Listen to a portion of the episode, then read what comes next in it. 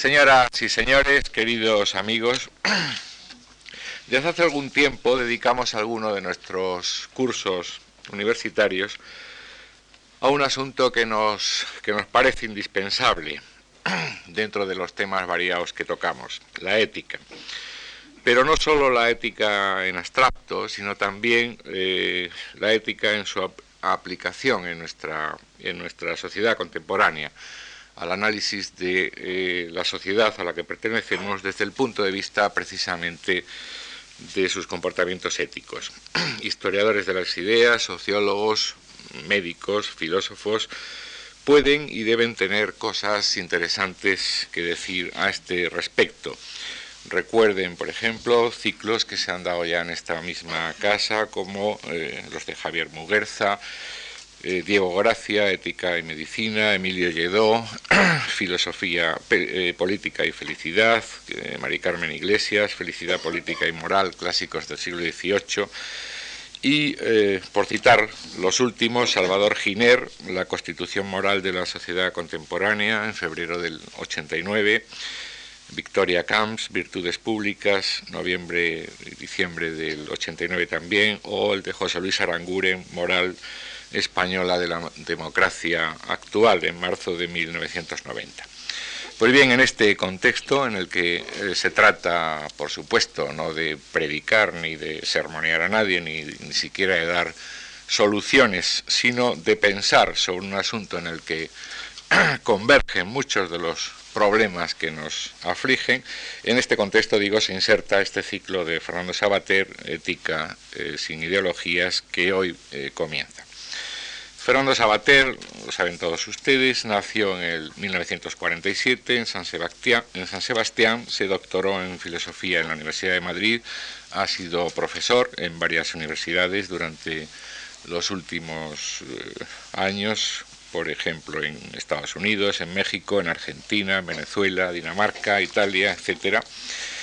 Es un prolífico escritor, ha escrito más de 40 libros, por supuesto ensayos filosóficos, pero también novelas y obras dramáticas. Colabora eh, en muchos, muchas publicaciones, en el país muy habitualmente. Eh, dirige o codirige con Javier Pradera la revista mensual Claves de Razón, de Razón Práctica en 1982 su ensayo Las tareas, La tarea del héroe ganó el Premio Nacional de Literatura y entre sus últimos libros eh, citaremos Ética como amor propio, Humanismo impenitente o ese pequeño bestseller Ética para Amador, un ensayo sobre fundamentos morales escrito para, para adolescentes que ha vendido ya más de 60.000 eh, ejemplares, lo cual en este país pues no está, es una cifra muy bonita, no está precisamente nada mal. Queremos agradecer muy sinceramente a Fernando Sabater su colaboración en nuestras actividades culturales y a todos ustedes su presencia ahí con nosotros. Muchas gracias.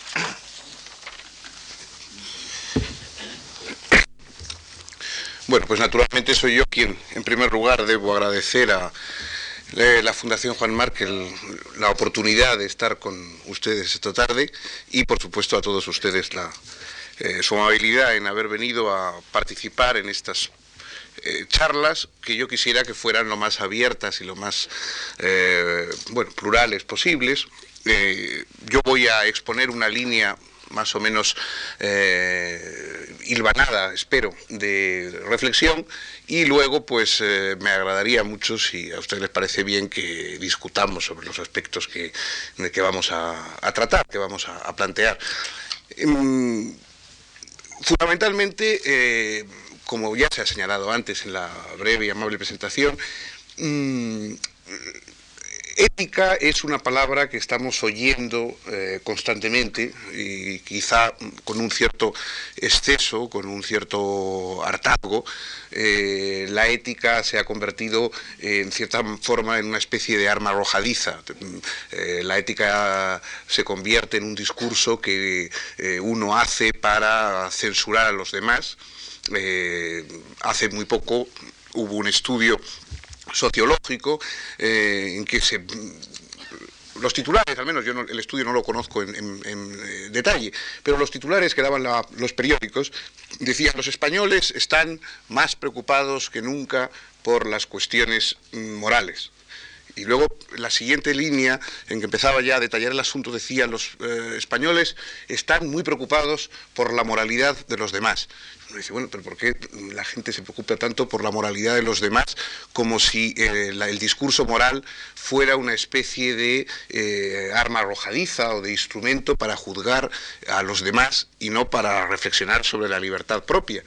Entonces, a mí me parece que hay una cierta, eh, digamos, una cierta mala colocación del tema de la ética.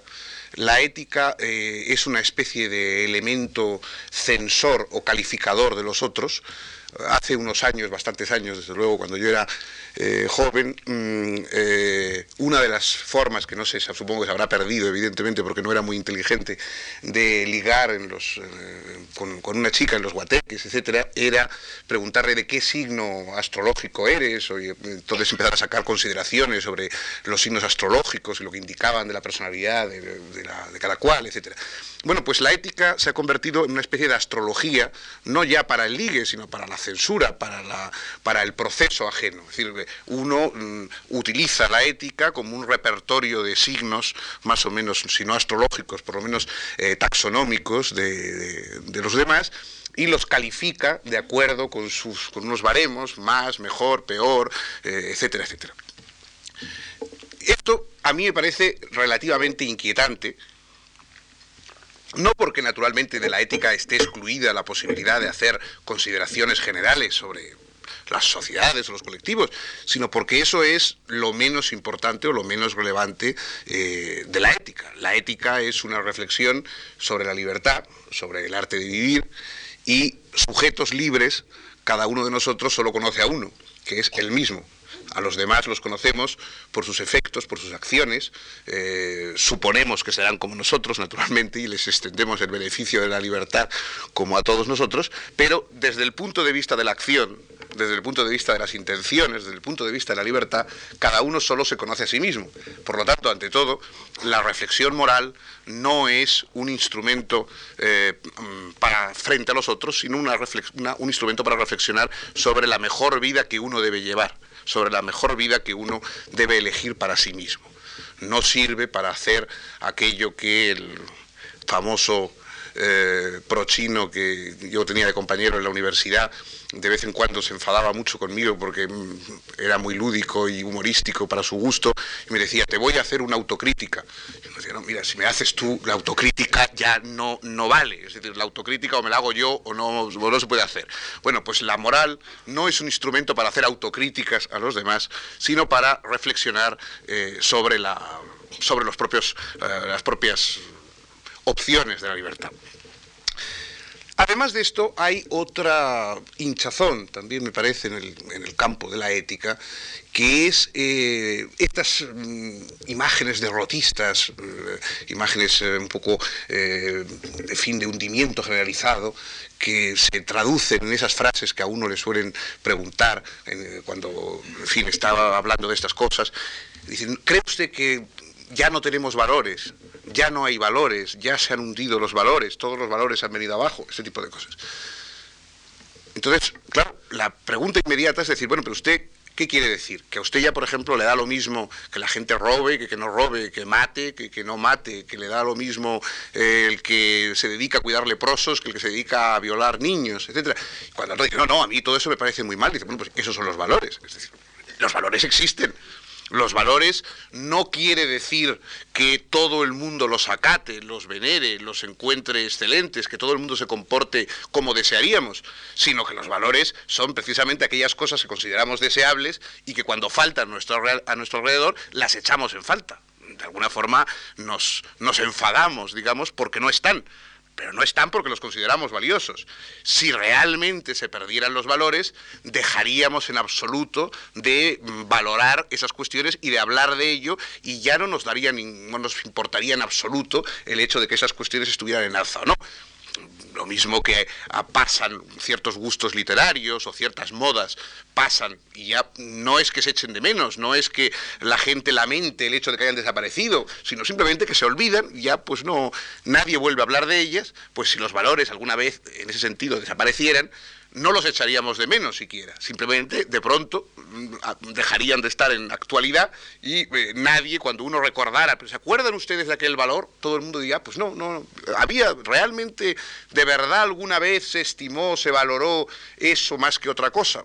Bueno, esto sería la verdadera pérdida de valores. El hecho de que en nuestro tiempo estemos todos preocupados y a veces incluso, mm, digamos, con cierta ira por, porque vemos actitudes que nos parecen contrarias a los valores o porque mm, nos parece que no se respeta suficientemente valores que consideramos muy importantes, quiere decir que los valores siguen vivos, siguen activos. Siguen activos donde están los valores, que es en el interior de las personas, como juicio de las personas sobre las cosas. No quiere decir eso que haya más valores cuando todo el mundo se comporte de acuerdo a los valores que uno considera buenos. Los valores están muchas veces en la demanda, en el enfrentamiento, en la protesta, porque las cosas no son como uno quisiera que, que, fuesen. De modo que la idea de han desaparecido los valores eh, me parece ingenua. Si los echamos de menos, quiere decir que aún están que están donde tienen que estar, es decir, en ese punto de la, de la, de la demanda, del cuestionamiento, de la, eh, digamos, de no resignarnos a verlos borrados de nuestro horizonte. En fin, esos son algunos de los aspectos, eh, insisto, en que me parece que la cuestión ética se desdibuja en nuestra época en la que tanto se habla de ética. También hay una plétora de, exigencias éticas como si los valores éticos fuesen los únicos que tienen verdaderamente relevancia en la vida. Pues todos los valores éticos tienen mucha importancia, no les voy a decir yo otra cosa que vivo de hablar de eso, pero mm, evidentemente hay otros valores también que no son éticos y que son valores importantes. ¿Por qué hay esta especie de desaparición de todos los valores salvo los valores éticos? Un político, por ejemplo, promete determinadas reformas o promete determinado, eh, determinadas mm, actitudes políticas y se escuda en decir que lo va a hacer por razones éticas. ¿Por qué no lo hace por razones políticas? Que sería lo lógico y lo exigible en un político. Es que no hay valores políticos, es que la política no tiene valores también importantes si un ministro, en vez de emplear el dinero que se le concede por su función, eh, en vez de emplearlo, digo, como se le ha eh, encomendado, lo emplea en beneficiar a parientes o en poner puestos de castañera a sus familiares, claro, mm, no, hay, no es que sean razones morales las que deben hacer que uno se indigne con, con él, sino razones políticas no cumple su función, no funciona como debe funcionar y políticamente hay 100 razones para prescindir del ministro que roba, del funcionario que no es probo, de la persona que promete unas, cumplir unos objetivos y luego los traiciona en eh, cuando en la práctica política, pero que para todo eso no hace falta recurrir a la moral, eh, basta con consideraciones políticas. Piensen ustedes, por ejemplo, que cuando uno va en un avión y el avión va a tomar tierra, el piloto que informa de que dentro de 10 o 15 minutos vamos a aterrizar en el aeropuerto X, no dice, por razones morales, procuraré que no nos estrellemos y que aterricemos todos sanos y salvos. Hay 100 razones que no tienen por qué ser morales para que el piloto intente aterrizar de la manera mejor posible y todo el mundo salve la vida. Hay razones de muchos órdenes, profesionales, de sentido común y y, digo jurídicas, políticas, que también son valiosas. Es decir, me parece grave el hecho de que la palabra ética, la palabra moral, eh, cubra todo el espectro posible de, todas las, de todos los valores posibles. Todos los valores, para ser presentables, tengan que presentarse como éticos. Y si no se presentan como éticos, cunda ante ellos una cierta desconfianza. Si alguien dice he tomado esta decisión por razones estrictamente políticas, todo el mundo piensa inmediatamente que eso es algo negativo, que si son razones políticas, querrán decir que son razones, eh, digamos, basadas en intereses inconfesables, en manejos eh, que no deben eh, ser hechos públicos, etc. Mientras que se dice he, hecho, he tomado esta decisión por razones morales, no hay nada que objetar. Bueno, esto es absurdo. Yo creo que un político podría y debería actuar bien por razones políticas, por razones políticas que fuera capaz de explicar y de razonar y de ser aceptadas por las personas que lo eligen y que no tuviera que, remontarse a las razones morales. Aparte de eso, por supuesto, el político, el piloto del avión y todos los demás pueden tener su moralidad, pueden tener su visión moral de su vida y de sus actividades, pero no creo que eso sea la bandera que obligatoriamente tienen que llevar para hacerse tolerar o aceptar o encomiar por los demás. Todo esto, digo, indica, y es un poco el, planteamiento del el run run del, eh, en el que se inscribe eh, las charlas que yo les, quería dar a ustedes. Es decir, en una, en una hipertrofia del término eh, moral, en una repetición de la palabra ética como una especie de leitmotiv o de sonsonete mm, eh, que constantemente oímos, falta ética, sobra, yo mm, soy más ético que tú, fulano es más ético, mengano le falta ética, este señor es mucho más ético porque dimite, el otro no es ético porque no dimite, etc. Todo este mundo en el que la palabra ética se convierte en una especie de, de, eh, de San Benito permanente, para bien o para mal, de todas las actividades, y en cambio todas las otras formas de valorar, de comprender, de interpretar, de juzgar, de optar por determinadas actividades, por determinadas opciones frente a otras, todas pasan a un segundo plano. No me parece que esto sea particularmente bueno para la ética. Entonces, ¿qué es lo específico o lo propio de la ética para salvarlo de estas confusiones o de estas eh, extensiones abusivas que yo les señalaba? De aquí viene la idea de que yo les lo haya planteado, eh, en principio, la cuestión para esta primer, este primer día, en la relación entre las ideologías y la ética. Y en general he hablado en el, o he eh, querido utilizar ese término de una ética sin ideologías. ¿Por qué? Bueno, mm, las ideologías, hasta hace muy poco, han sido uno de los de las panaceas eh, para mm, denostarlas, para mm, eh, decretar su fin, etcétera, también en el discurso eh, más común que se tenía sobre las cuestiones valorativas de nuestra sociedad. Es decir, todo era ideológico o debía tener una buena orientación ideológica o no debía tener orientación ideológica o la palabra ideología hoy en desuso, en, por lo menos en baja, estuvo en una época mm, constantemente en candelero. la ideología era algo de lo cual se hablaba también permanentemente. De ahí que me haya recordado un poco la actualidad espúrea, también me parece un poco a, mi juicio, de la palabra ética. Hay una cierta similitud entre la eh, hipertrofia de la palabra eh, ideología hace unos años y la palabra ética en nuestro tiempo. Hoy se dice más bien que las ideologías han acabado, que nuestra época es post-ideológica, que ya no existen ideologías, que las grandes ideologías han muerto, los grandes relatos de los que hablan los eh, posmodernos, sobre todo pues, el famoso Lyotard en su famoso libro, cuando decreta, digamos, el final de los grandes relatos, etcétera, la idea de la desaparición de las ideologías. ¿Es cierto que hayan desaparecido las ideologías? Es cierto que han desaparecido unos discursos ideológicos muy fuertes, muy sobredeterminados, con mayúscula, digamos, que han estado vigentes durante mucho tiempo. Es cierto que ideologías muy pregnantes, muy, muy eh, posesivas durante eh, los años de la posguerra, mm, han, se han ido desvaneciendo, se han ido convirtiendo en algo más eh, anecdótico, más venial, de lo que lo han sido. Entonces es verdad que grandes ideologías políticas, pensemos por ejemplo en las eh, ideologías derivadas del marxismo eh, o de la aplicación práctica del marxismo, socialismos reales, etcétera, etcétera, pero también eh, las ideologías del liberalismo en el sentido estricto o clásico del término, o las ideologías de las grandes religiones, de las grandes iglesias, o las ideologías digamos, de, orden científico, como estructuralismos.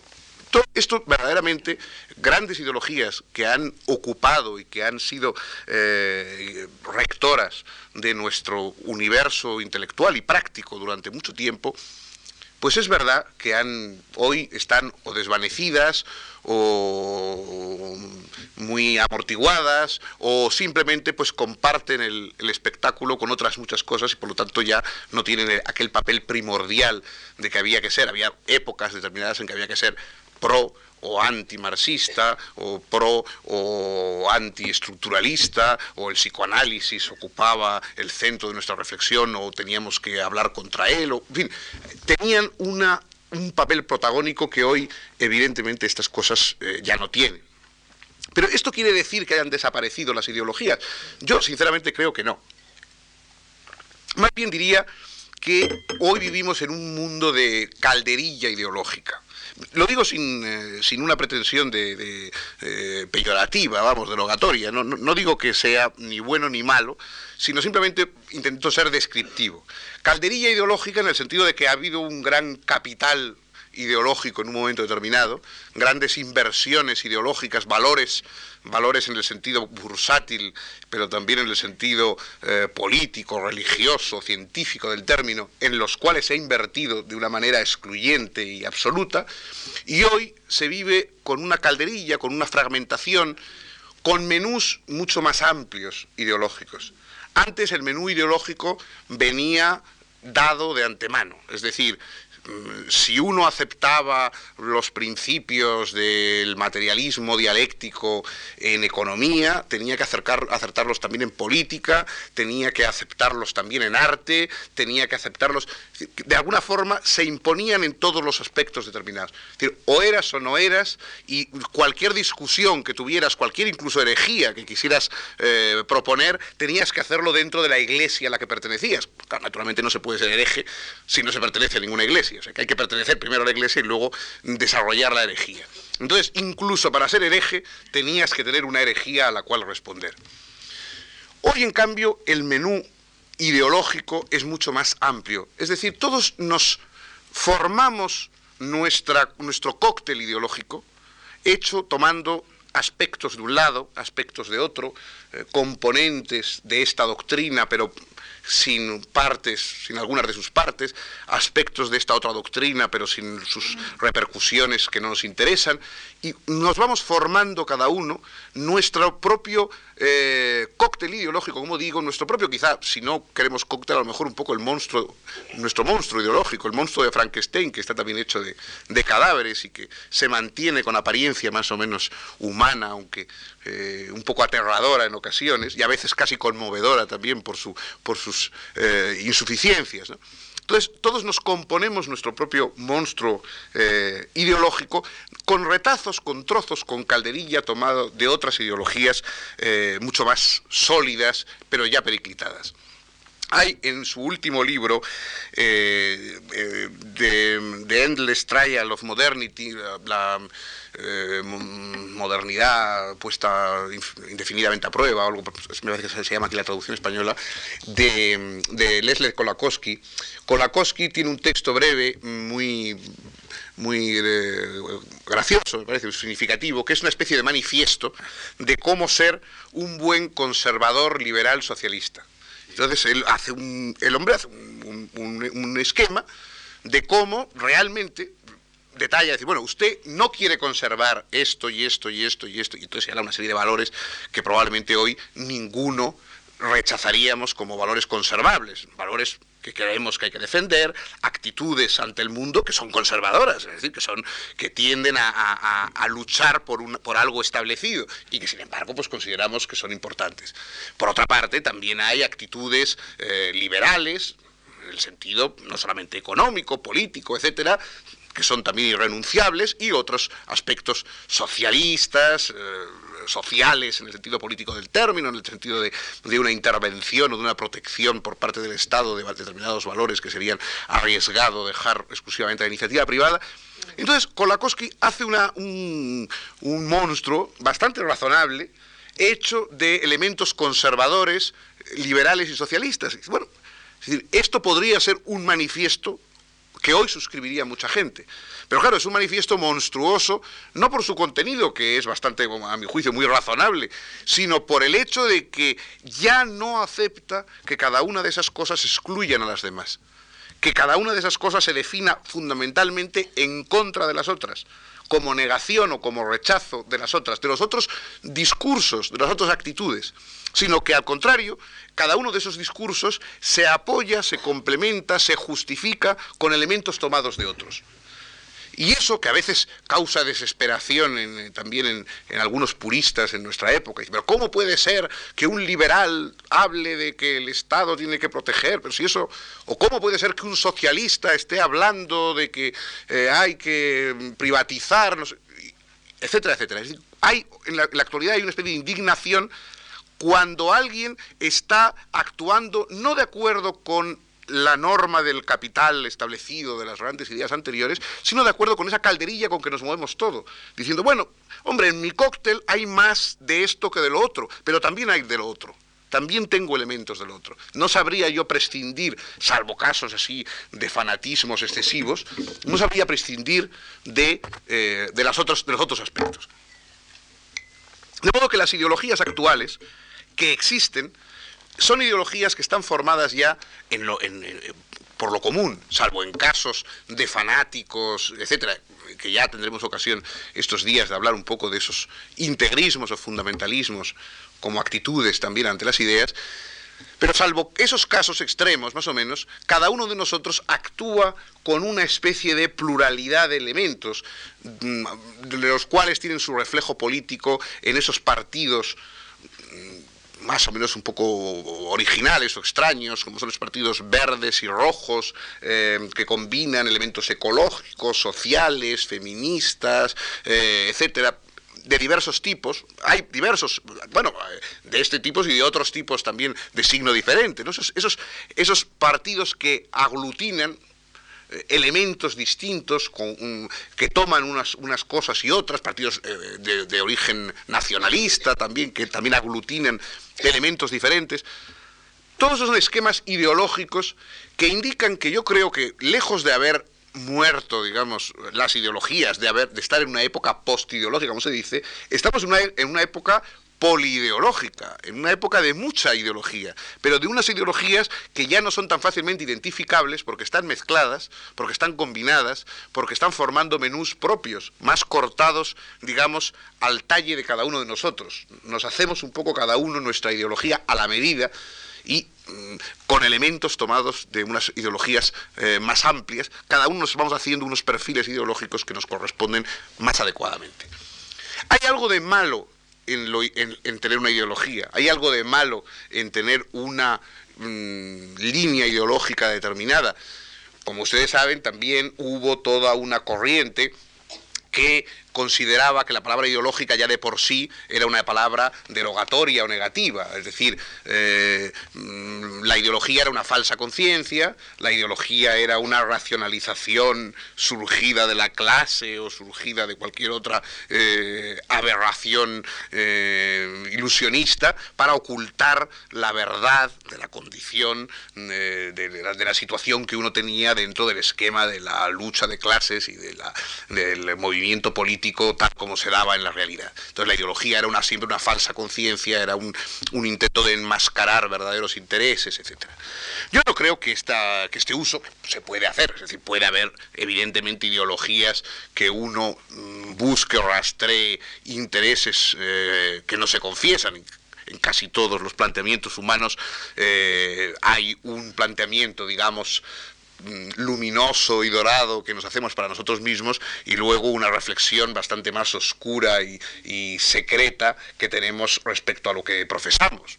Lo mismo que aquellos, aquellas divinidades de la antigua Roma, sobre todo divinidades femeninas, que tenían dos caras, la cara diurna y la cara nocturna, la cara, digamos, apolínea, ordenada, familiar, edificante, y la cara negativa, orgiástica, eh, sacrificial y más o menos eh, trastornante, pues de la misma forma las ideologías también tienen esa muchas veces la doble cara positiva y negativa dentro de cada uno de nosotros. No es nada nuevo.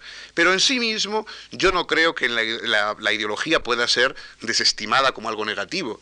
Se trata de un esquema de conciencia orientado hacia la acción. Entonces, en principio no creo que haya nada malo en que eh, tengamos esquemas de conciencia que agilicen nuestra capacidad de actuar en, situaciones, en, la vida pública, en eh, requerimientos de la sociedad. El que tengamos un esquema de conciencia que agilice nuestra capacidad de intervención que simplifique de alguna forma nuestra visión hasta el punto de permitirnos actuar de acuerdo con determinados intereses, bueno, esto mientras eh, no nos mutile excesivamente de la posibilidad de considerar otras opciones, en sí mismo yo no creo que haya eh, nada negativo. Es decir, me parece que en la, en la ideología hay una, un carácter tónico hay un carácter práctico, hay un carácter eh, energético, digamos.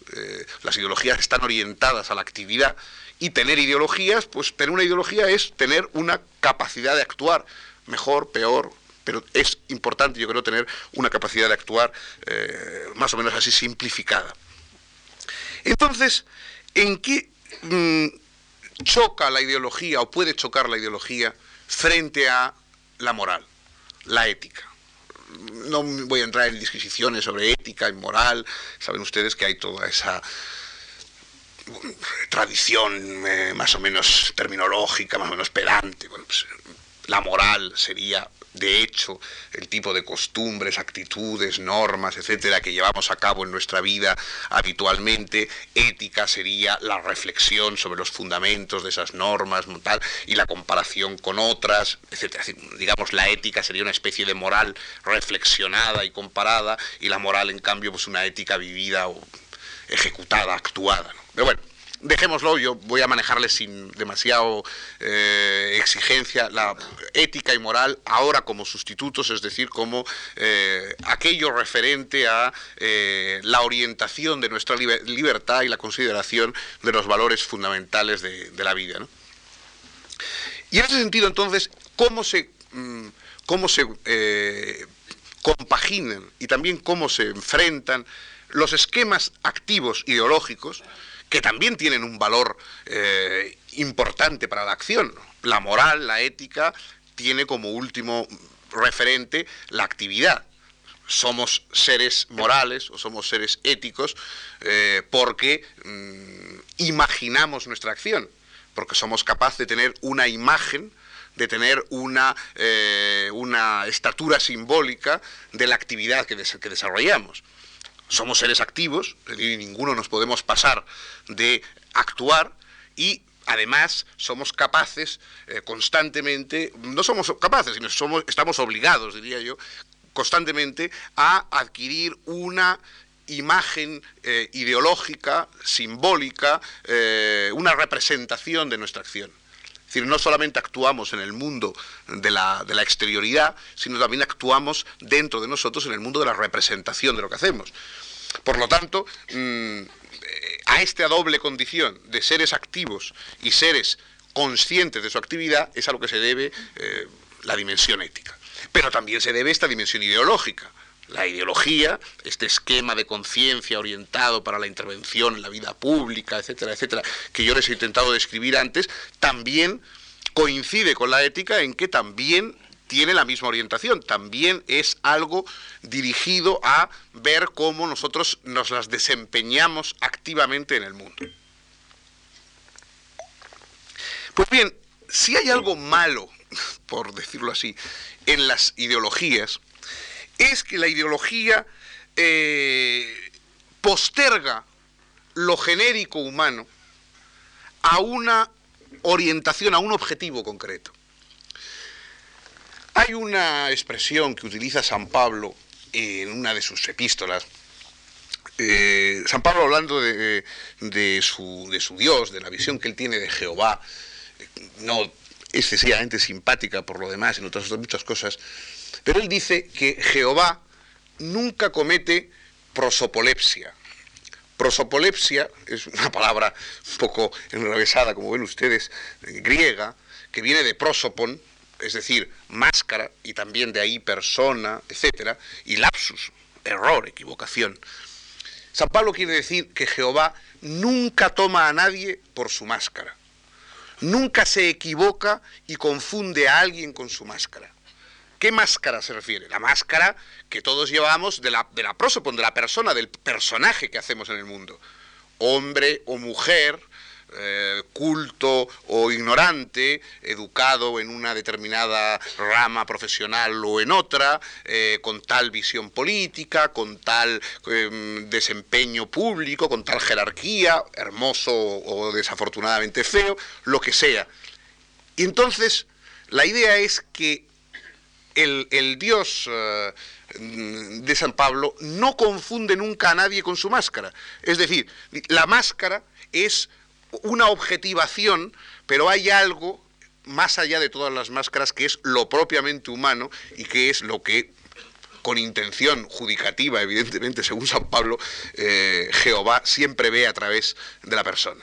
Bueno, sin ponernos en que nosotros deseemos juzgar y, y, castigar, digamos, de esa manera, pero no estaría mal que reflexionáramos un poco sobre eso genérico humano que hay por debajo de todas las máscaras de todas las máscaras culturales, históricas, económicas, sexuales, etcétera, que podamos llevar, por debajo de todo ello hay el hecho humano, lo genérico, lo que tenemos en común, lo que podemos tener en común, más allá de todas esas caracterizaciones. Si hay algún problema en el terreno ideológico frente a la ética, es que la ideología es la hipóstasis de una de esas máscaras determinadas. Es decir, para el ideólogo, para el poseído de ideología, el hombre es tal siempre que cumpla los requisitos de una máscara, y no si no los cumple.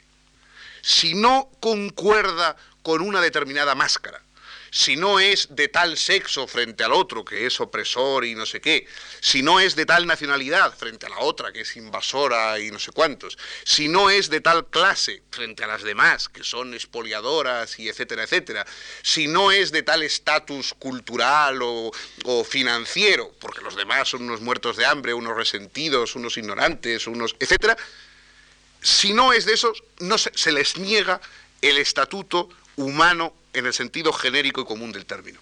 Mientras que la ética busca ese estatuto por encima de todas las restantes eh, máscaras que se puedan ir proyectando. Lo importante es lo que está detrás de la máscara, no la máscara. Esa es la diferencia, eso es el punto, digamos, en el que choca lo, propiamente ético con lo ideológico en ese sentido en que yo les estoy eh, diciendo hay una sensación, una especie de complicidad o de familiaridad general de todos los humanos unos con otros por el hecho de serlo. Una familiaridad que se, puede describir de muchas formas. No tiene por qué ser algo siempre positivo. Puede ser una especie de, antipatía o puede ser una especie de, digamos, de pánico ante los otros. Mark Twain, que era un gran pesimista, como ustedes ya saben, en uno de sus cuentos, dice, a mí no me importa saber si un hombre es negro, blanco, judío, comunista, homosexual, me basta con saber que es hombre, nadie puede ser nada peor. Bueno, esto es, una forma, digamos, esta es una forma de caracterizar lo genérico humano, es decir, por la línea de decir ya peor no puede ser, de modo que es inútil que encima le pongas a valorios. Pero si uno no quiere ser tan negativo con la especie humana, digamos, y entonces eh, piensa que en la humanidad porque es lo único que tenemos para juzgarnos a nosotros mismos y a todo lo que valoramos. Es decir, en el fondo decir, los hombres son un asco, bueno, ¿y qué? Si no tenemos ningún otro motivo para nuestro asco que el ser humanos si en el fondo ese, digamos, el asco que sentimos ante la humanidad es uno de los rasgos de la humanidad, si esa capacidad de mirarse en un espejo negativo es lo propiamente humano. No, no, conocemos castores o melocotones, digamos, indignados por la castoreidad o por la melocotoneidad, como los seres humanos solemos estar a veces. De modo que, evidentemente, el hecho de tener repugnancia o indignación ante la humanidad es una característica profundamente humana, que por lo tanto mm, tampoco, nos, tampoco nos podemos salir, digamos, por las mayores eh, indignaciones que mostremos contra la humanidad, tampoco nos podemos dejar de pertenecer a ella. Y hay otras formas. Hay esa forma que los griegos y luego los cristianos, eh, convirtiéndola a su modo, llamaron la piedad, es decir, la, compasión o la simpatía, que en el fondo son la misma palabra, ¿no?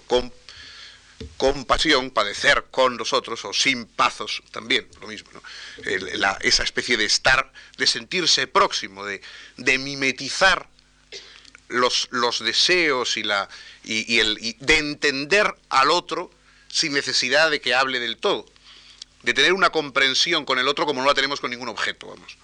Tener una comprensión de los otros, no una comprensión en el sentido de que sabemos siempre por dónde van a salir, la mayoría de las veces el otro sale por otro sitio que no creemos, pero también eso lo, comprendemos. También sabemos que la gente sale por otro sitio por donde uno no cree. Tenemos una relación, digamos, de, simpatía, de simpatía en ese sentido, de comprensión del otro, sea o pertenezca a la cultura que, pertenezca. Hay un texto que yo en, estos, en este año del 92 y de lecturas edificantes y eh, de la conquista de América, yo se lo recomiendo porque es un libro estupendo y muy divertido. Es una maravillosa novela de aventuras que es La gesta de Alvar Núñez Cabeza de Vaca, que se llama Naufragios y Comentarios. Bueno, ya imaginan ustedes por el propio título de Naufragios y Comentarios que el hombre se pasaba la vida naufragando y les pasaban todas las cosas eh, y todas las peripecias del mundo y realmente es una historia, una novela de aventuras eh, como pocas han dado. Entonces, en una de las ocasiones, Alvar Núñez y sus compañeros han tenido uno de sus usuales naufragios, han perdido el barco, claro, mm, van por, una, por el río, el río Mississippi, eh, por allí eh, flotando más o menos en una balsa que apenas pueden dirigir, y van aterrorizados pensando en que en, las orillas del río están los caníbales, de los cuales han oído hablar y tienen unas nociones más o menos eh, aterradoras, y están los caníbales por ahí esperando para, para comérselos. Entonces, pues claro, van por el medio del río con la inquietud que todos sentiríamos ante semejante situación. Llegan a unos rápidos que hay en medio del río, la barca, se, la balsa se estrella, se hunden, la mitad de los compañeros de Alvar Núñez se, ahogan y Alvar y unos cuantos llegan a nado a la orilla en un estado lamentable y cuando están allí jadeantes encima de la arena, etcétera, se abre la selva y aparecen los caníbales. Entonces, Alvar y los otros, como ya estaban ya tan pasados de la situación, pues no son capaces de nada y se echan a llorar todos en la arena. Y al rato Alvar levanta la vista y ve que los caníbales están en cuclillas, en un círculo alrededor de ellos, llorando todos mirándoles. Bueno, esta, esta mm, digamos, mm, eh, eh, posibilidad de simpatizar con extremos de sentimiento, con extremos de, de, desasimiento, etcétera, aunque no se racionalice. Luego, naturalmente, ese sentimiento es importante ser capaz eh, de, racionalizarlo, y eso es lo que pretende la ética. La ética lo que pretende es ese mismo sentimiento, digamos, canibalesco ante el llanto del, extraño, ese sentimiento convertirlo en, razón y convertirlo en, concepto y convertirlo en algo utilizable. Pero ese sentimiento existe, esa, especie de semejanza o de parentesco eh, humano existe. Y esto, esta, cosa genérica, que tenemos que, para alcanzarlo, tenemos que estar constantemente abriéndonos paso a través de todas las máscaras de los otros. Es decir, en cuanto la máscara es fuerte, nos olvidamos de este sentimiento interior. Probablemente, a lo mejor, los caníbales, al pensárselo ya dos veces, dejaron de simpatizar con el tipo que lloraba y vieron que era un enemigo, y etcétera, etcétera. Y así actuamos un poco todos. Es decir, tenemos un, un momento, el movimiento de, simpatía eh, cordial o al menos de comprensión del otro y luego inmediatamente decimos, cuidado, que este es uno de estos que dicen que este viene con los que y, ya lo colocamos, le colocamos su máscara y juzgamos a través de su máscara. Hubo un muy hermoso artículo hace bastantes años de Rafael Sánchez Ferlosio en que hablaba un político, eh, un político vasco, eh, hablando de, un atentado eh, que había habido de, de, ETA, en que habían matado a dos guardias civiles o una cosa así. El hombre, no tratando de justificar el atentado, pero en fin, tratando, digamos, de contextualizarlo mentalmente, decía, no, esta gente no tiene nada personal en contra de esos guardias civiles. Se trata de que se dispara contra el uniforme o lo que, contra lo que representan o algo por el estilo. No tenemos nada, eh, no tienen nada, eh, muchas gracias, no tienen nada eh, personal en contra. Entonces Rafael, en su artículo, decía, no, lo grave no es que no tengan nada personal en contra, a lo mejor tener algo personal en contra de alguien es una razón, iba a decir una buena razón para matarle, quizás no haya razones buenas para matar a otro, pero al menos son todos comprendemos que hay momentos de, frustración pasional, de indignación, de lo que sea, que pueden justificar eso. Si realmente alguna de esas personas se hubiera encontrado al guardia civil con su mujer o lo hubiera visto hacer algo especialmente mm, indignante, a lo mejor era más justificado el que sintiera personalmente contra esa persona una indignación que le llevara a matarla. Pero decía Rafael, lo grave no es que no tengan nada personal en contra, lo grave es que no tengan nada impersonal a favor. Es decir, ahí está precisamente el punto de la moralidad frente a la ideología. El problema es que quien ve un uniforme no está viendo que lo lleva una persona. Es decir, que mientras que contra un determinado uniforme, o contra todos, si ustedes quieren, uno puede tener muchas cosas en contra, frente a las personas, impersonalmente, uno tiene algo a favor. Hay algo a favor de, todo, de todos los seres humanos, lleven el uniforme que lleven. Y entonces, decía Rafael, lo grave no es que alguien se ciegue por su animadversión a un uniforme. Lo grave es que olvide lo que tiene que tener de impersonal a favor de otro, sea de la característica eh, política o etcétera, etcétera que sea. Es ese es, digamos, ese es el punto, ven ustedes, en el que hay la eh, contraposición ética-ideología. La ideología se queda con la máscara o con el uniforme o con lo que ustedes quieren. Quiero decir, eh, insisto, en la ideología eh, tratada de una manera extrema. Es decir, por supuesto, puede haber personas que tengan una ideología y a la vez tengan ética, es decir, no mm, subyuguen su ética su ideología, sino que tengan una ideología, pero siempre en último término la ética, digamos, diga la última palabra en las cuestiones esenciales. La mm, ideología funciona a otros niveles. Pero puede haber también quien no, quien verdaderamente mm, funcione éticamente a partir de su ideología. Es decir, decir no, yo no mato nunca a nadie que lleve tales colores. A los que no los llevan, yo no mato a nadie que no haya hecho, o yo mm, soy leal con todos aquellos que hablan esta lengua o comparten estas ideas. Con quien no habla esta lengua o no comparte esas ideas no tengo por qué ser leal o ser generoso o ser eh, mm, eh, bondadoso, lo que ustedes quieran. Este es el punto de la, del choque, digamos, entre lo ético y lo ideológico. Y aquí hay el problema porque... Mm, cada vez más se busca, se buscan éticas con apellido. Los que tenemos cierta edad recordamos con cierta o con bastante eh, prevención los apellidos que en otras épocas han puesto a la democracia. Si esto es una democracia orgánica. Esto, no, la democracia no le pongo este apellidos. O es o no es. Luego será regular, mejor, estará más, más realizada, menos, pero no empiece usted a poner eh, a ponerle, digamos, eh, adjetivos limitativos a las cosas, a, determinadas cosas. Pues también en el caso de la ética ocurre un poco esta misma función. Hay demasiadas éticas apellidadas en nuestro, en nuestro contexto. Hay éticas mm, digamos, pues que son eh, más bien religiosas, éticas ecológicas, éticas eh, feministas o machistas o lo que ustedes quieran, la ética de los jóvenes, la ética de la tercera edad, la ética de la, de, las, de la, de la patria o de la no patria. Cada vez más hay éticas que funcionan de acuerdo con el apellido que tienen. Y cada vez que la ética lleva un apellido de estos, yo creo que está bastante claro que el apellido termina imponiéndose al nombre de la ética, que el apellido termina siendo más sustancial que la ética misma. De modo que a mí me parece que lo que habría en primer lugar y como el primer tema, digamos, de reflexión que yo les quería dar eh, en esta primera charla, es que la ética debe prescindir de ideologías no en el sentido de que toda ideología sea algo negativo, eh, malo, equivocado, eh, engañoso, ni mucho menos, sino que con todas sus virtudes prácticas de acción, de intervención en lo público, la ética siempre debe mantenerse como una especie de quitamiedos, o mejor dicho, de proporcionamiedos, de, de que hay cosas que uno teme hacer, porque la ética mm, es por una parte, digamos, deseo de plenitud, pero por otra parte también el temor a lo inhumano.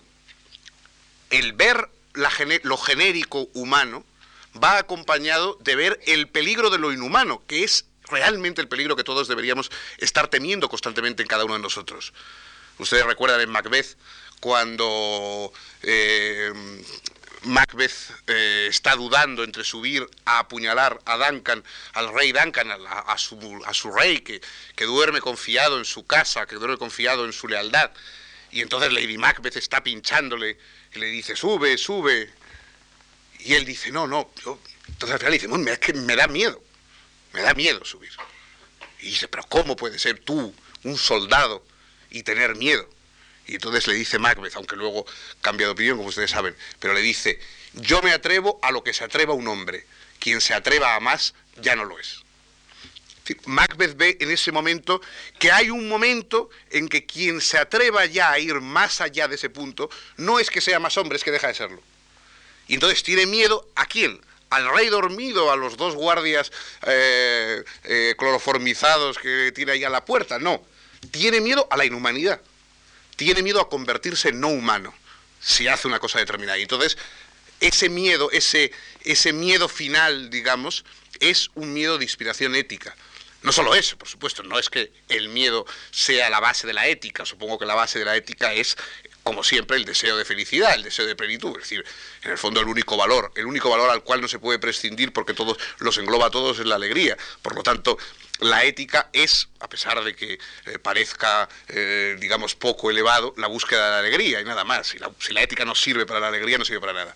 Pero mm, siendo la ética la búsqueda de la alegría, eh, precisamente sabemos también que hay cosas que nos pueden amargar la alegría para siempre. Y ese miedo, el miedo a eso que nos puede amargar la alegría de ser humanos para siempre, es el que siente Macbeth en ese momento antes de subir a, a apuñalar, aunque luego finalmente, como ustedes saben, cede y, sube, ¿no? Es decir, más allá de todas las determinadas ideologías, de todos los intereses que podamos tener determinados, está el interés fundamental que tenemos todos en la humanidad que compartimos. Digo interés, yo creo que mm, hay que quitarse esas cosas así un poco clericales de la ética como, como, lo desinteresado. Ahora la gente es demasiado interesada, esas cosas que se dicen. Está muy bien ser interesado el, interés es lo que nos une a los seres humanos unos a otros. La propia palabra lo dice. Inter ese, lo que está en medio. Lo que está en medio entre nosotros es lo que nos ata. También lo que nos separa. Lo que tenemos en medio entre nosotros nos une y nos separa. Eso es el interés. Lo que está entre nosotros. Y está entre nosotros juntándonos y separándonos a la vez. Entonces, por supuesto que tenemos un apasionado interés por ser humanos y un apasionado interés por ser humanos reconocidos como humanos por otros. Eh, la base de la cordura humana es que nadie puede ser humano solo, claro. Que la humanidad es compartir lo humano, que la humanidad es recibir, la humanidad, digamos, de los otros, recibir la humanidad de, del que está enfrente. Ese es el reconocimiento que, como ustedes saben, Hegel expresó en su día de manera espléndida. ¿no? Entonces, ese reconocimiento del humano es un interés apasionado del ser humano, pero más allá de todos los restantes intereses.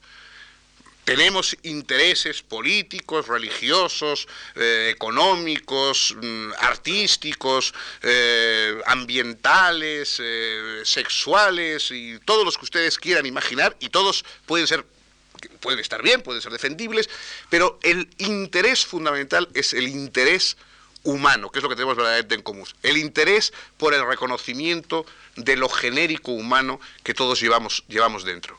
Llevamos dentro en el sentido de que lo llevamos debajo de la máscara eso. De modo que en la, ética, más allá de cualquier ideología, es el propósito de dar crédito, de abrir un crédito al humano.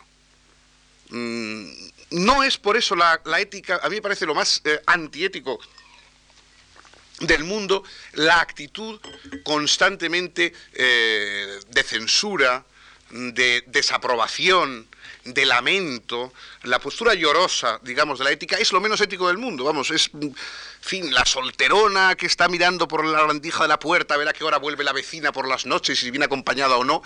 Es la imagen, no es que sea una imagen ética equivocada, es que es la imagen de lo antiético. Es decir, la, precisamente la imagen verdaderamente de lo, de la, la imagen auténticamente moral es el dar crédito. El dar crédito al otro. Por supuesto, hay luego una serie de otros valores, como estaban, como yo les decía antes, valores, eh, digamos, de cordura, de sensatez, de política, de fin, de, saber vivir. No, la ética no es ponernos en manos de los demás, evidentemente, hasta el despedazamiento eh, en nombre de no se sabe qué principios, no se trata de eso. Pero en principio la actitud ética es la actitud de dar crédito y por lo tanto es la actitud de dar la palabra, de ser capaz de escuchar, de ser capaz de intercambiar razones. E, esa es la actitud, la, actitud de abrir el crédito al otro es la actitud ética fundamental. Aparte de que luego uno pueda mantener conflictivamente su, su, postura o sus valores, pero en principio hay esa actitud de dar crédito. Y esa actitud de dar crédito nos limita frente a determinados excesos en la que podemos llevar por vía ideológica, o, etc. Y también esto aunque le dedicaremos una charla más adelante, pero esto, mm, como ustedes ven, dificulta la posibilidad de que la ética pueda estatalizarse. Es decir, la ética no es nunca un resultado que se puede obtener desde fuera, sino es una decisión que se toma desde dentro. No es algo que más o menos a base de buena, digamos, de buena organización se consigue. No es un funcionamiento. Cuando alguien ve la ética y dice, hay poca ética, ¿qué quiere usted decir? Que la gente no funciona bien. Pero la ética no es un funcionamiento, un funcionamiento.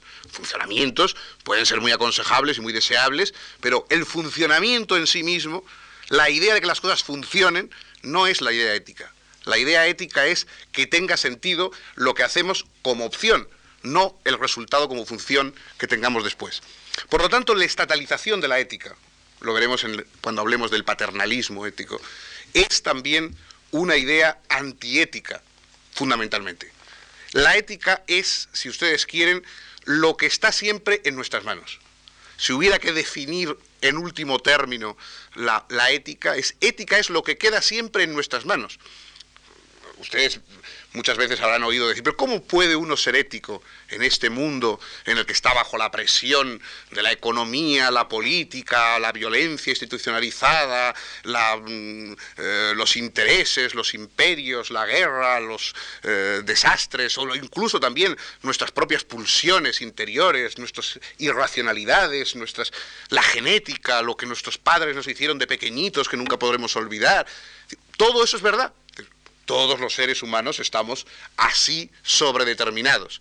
Bueno, pues ética es decir, además de todo eso, además de todas las limitaciones que nos impone la historia, eh, la familia, la genética, lo que ustedes quieran, a pesar de que, como decía Borges, a todos los hombres nos han tocado malos tiempos en que vivir, pues bueno, mm, eh, es, verdad, es decir, a pesar de que a todos los hombres siempre, todos los que ha habido, les ha tocado malos tiempos en que vivir, y nunca ha sido más fácil ser bueno que ser malo, porque si no, no se, hablaría bien de los buenos, ¿verdad? Si hubiera habido una época, es decir, en esa época lo difícil era que alguien hiciera algo malo, todo el mundo actuaba bien por una especie de inercia, pero evidentemente no, no la tomaríamos entonces la virtud como modelo.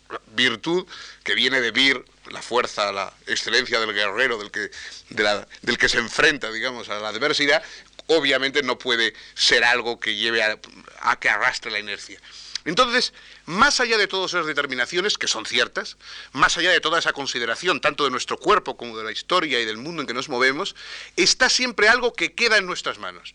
O sea, el proyecto ético, la convicción ética, es decir, además de todo, hay algo que está en mi mano. Y ese algo que está en mi mano es precisamente la humanidad que puedo decidir compartir o instrumentalizar frente a los otros. Esa, esa decisión final de utilizar al otro como un simple instrumento como objeto o de compartir con él la humanidad como sujeto reconociéndole, esa última cosa siempre está en la mano, siempre queda en la mano. No se puede estatalizar, no se puede determinar desde fuera, nunca se puede dar por hecho de una vez por todas, es decir, nunca uno puede ser ya ético y se acabó para siempre, sino que es precisamente el reto permanente, el momento constante de la libertad. Por eso quizá un autor que ahora está poco de moda, pero que yo creo que con el tiempo deberíamos empezar a releerlo, porque era una persona muy, muy sensata y bastante más racional que otros, que se llamaba Hegel. Hegel decía, ser libre no es nada, devenir libre lo es todo.